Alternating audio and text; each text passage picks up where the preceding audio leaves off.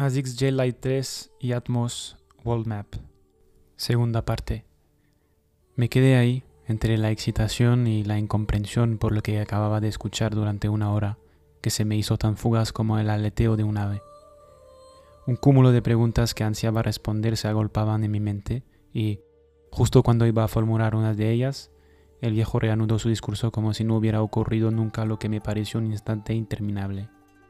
Me crucé a ese anciano durante una salida nocturna inédita en busca de café, tan negro como mis deseos. Estaba vagando entre las innumerables callejuelas estrechas del Soco cuando me topé con ese pequeño chiringuito en el que un hombre mayor, achaparrado, estaba sentado en un taburete bebiendo ese líquido. Le pedí lo mismo al dueño, que miró fijamente al anciano antes de servirme.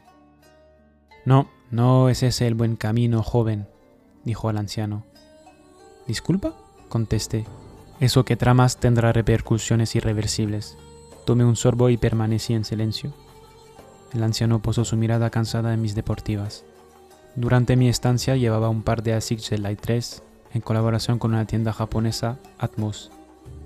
Había optado por ese par porque pensaba que encajaba bien con el viaje que iba a emprender, ya que en este figuraba el mapa mundi. En tus pies no se encuentra la esencia de lo que somos, reanudó. No controlamos el mundo. Ten cuidado de no desafiar a la vida. Entiendo, gracias. Le lancé con un tono molesto. Solo he venido a tomar un café, pero bueno, gracias por la lección. ¿eh? Me terminé la taza rápidamente después de ese impulso de condescendencia ante él que el improvisado sabio no respondió. Quizá le había cerrado el pico. Decidí volver a casa y terminar la noche. Al doblar una calle que conducía a mi riad, vi a la mujer a lo lejos. Mi alma atormentada me pidió actuar. La oportunidad era demasiado buena como para dejarla escapar. Solo nos separaban unos 50 metros. Era plena noche. Ella no me vio y se sumergió rápidamente en una calle adyacente.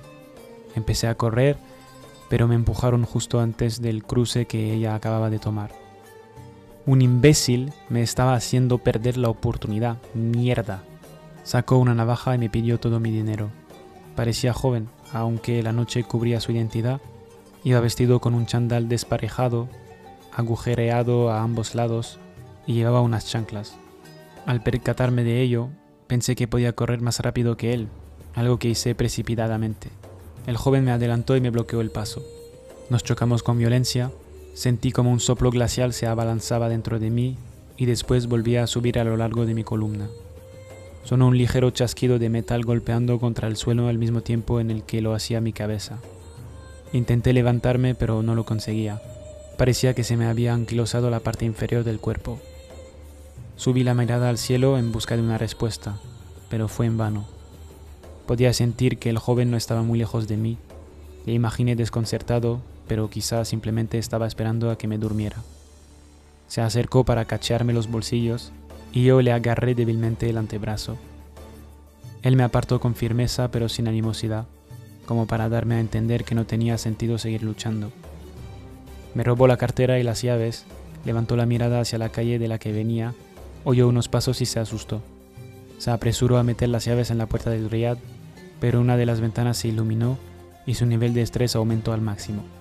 Abandonó la idea, volvió para quitarme las deportivas y huyó hacia la dirección de esa mujer. Me quedé tumbado con los pies descalzos, la sangre recorriéndome el estómago lentamente. Con los brazos abiertos como las víctimas de una película policíaca, observé cómo la noche estrellada se despejaba con cada latido. Me despertó la llamada del muesín.